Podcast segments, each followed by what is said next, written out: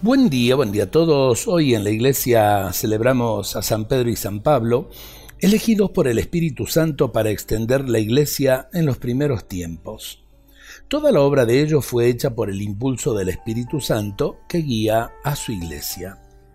Pedro y Pablo juntos nos recuerdan el llamado a comunicar a los hermanos la fe que hemos recibido, sabiendo que el mundo necesita de ese anuncio.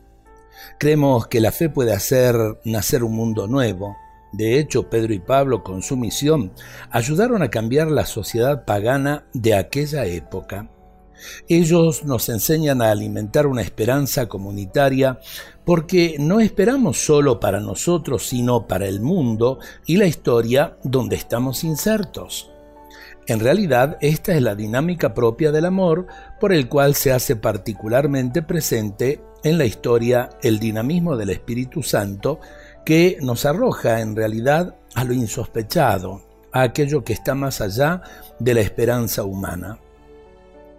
Estamos llamados a vivir el gozo de cooperar con la novedad del Espíritu, pero hay que dejar la cómoda orilla y arrojarse mar adentro, venciendo los miedos, con la mirada puesta en Cristo, es el gozo de decir a los demás que hemos encontrado al Mesías.